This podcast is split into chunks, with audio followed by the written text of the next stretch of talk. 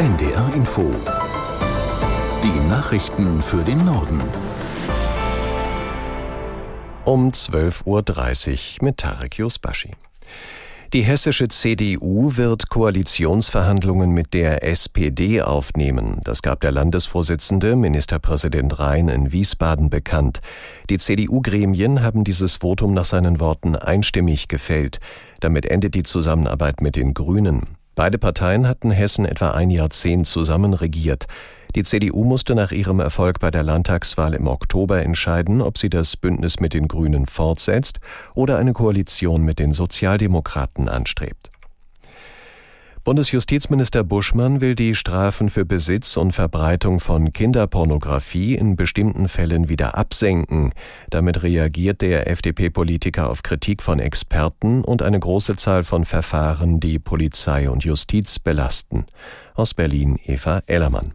Eine Lehrerin lädt ein intimes Bild einer Schülerin aus einem Klassenchat auf ihr Handy, um die Eltern zu informieren. Jetzt droht ihr die Entlassung, weil aktuell jedes Teilen solcher Bilder ein Verbrechen ist. Jugendliche verbreiten Bilder, ohne zu ahnen, dass sie eine Straftat begehen. In Fällen, bei denen es offensichtlich nicht um kriminelle Energie geht, sollen die Mindeststrafen wieder abgesenkt werden auf drei oder sechs Monate. Damit werden bestimmte Straftaten zum Vergehen herabgestuft und Verfahren können wieder leichter eingestellt werden. Verteidigungsminister Pistorius hat seine Pläne zur strategischen Neuausrichtung des Militärs erläutert. Auf der Bundeswehrtagung in Berlin sagte der SPD-Politiker, der Krieg sei zurück in Europa. Deutschland und seine Verbündeten müssten sich mit der neuen Bedrohungslage auseinandersetzen. Für die Bundeswehr genauso wie für unsere Gesellschaft bedeutet das, wir müssen kriegstüchtig werden. Ich weiß, das klingt hart. Ich weiß, das klingt ungewohnt und viele erschreckt. Aber ich sage das nicht unüberlegt, sondern ich sage das sehr überlegt und nicht mit Leichtfertigkeit. Die Zeitenwende war und ist ein Wendepunkt für unsere gesamte Gesellschaft. Das Ziel muss es sein, es gar nicht erst zum Ernstfall kommen zu lassen, durch eine effektive Abschreckung. Krieg führen können, um keinen Krieg führen zu müssen. Und das ist kriegstüchtig. Verteidigungsminister Pistorius. Das Bürgergeld wird den Bund in diesem Jahr mehr Geld kosten als geplant, wie aus einem Schreiben von Finanzstaatssekretär Tonka an den Haushaltsausschuss hervorgeht, sind bis zu 2,1 Milliarden Euro zusätzlich nötig. Grund ist demnach, dass mehr Menschen Anspruch auf Bürgergeld haben als gedacht.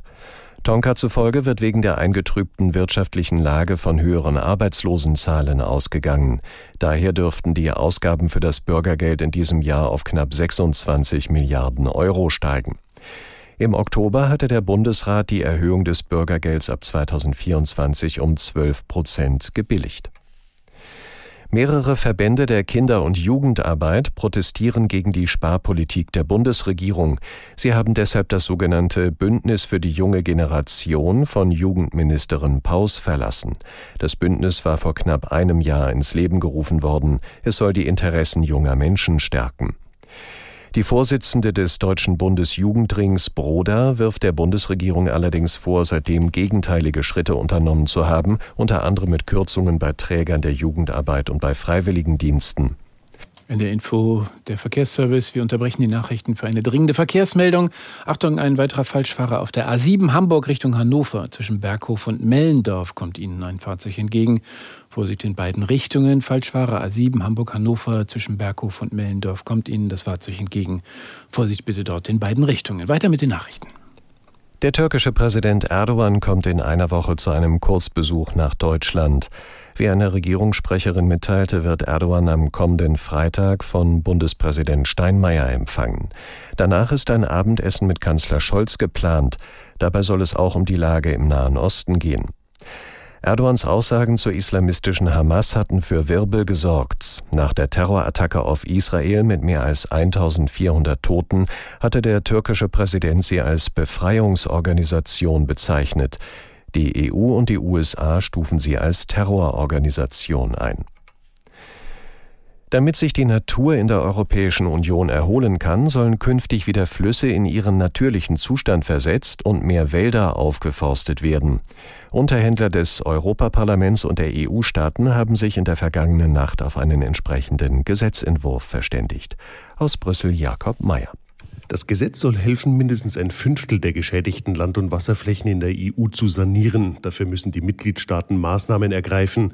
Das gilt für Wälder, Moore, landwirtschaftliche Flächen, Flüsse, Seen und Meere. Um das Ziel zu erreichen, müssen die EU-Regierungen bis 2030 mindestens 30 Prozent der Lebensräume in schlechtem Zustand wiederherstellen. Bis 2050 sollen schrittweise 90 Prozent saniert werden. Dafür werden zum Beispiel Moore wieder vernässt und Wälder aufgeforstet. Grünen-Unterhändlerin Jutta Paulus sprach von einer guten Grundlage, um dem Artensterben in Europa entgegenzuwirken.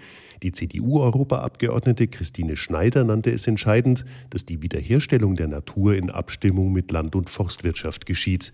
Und das waren die Nachrichten.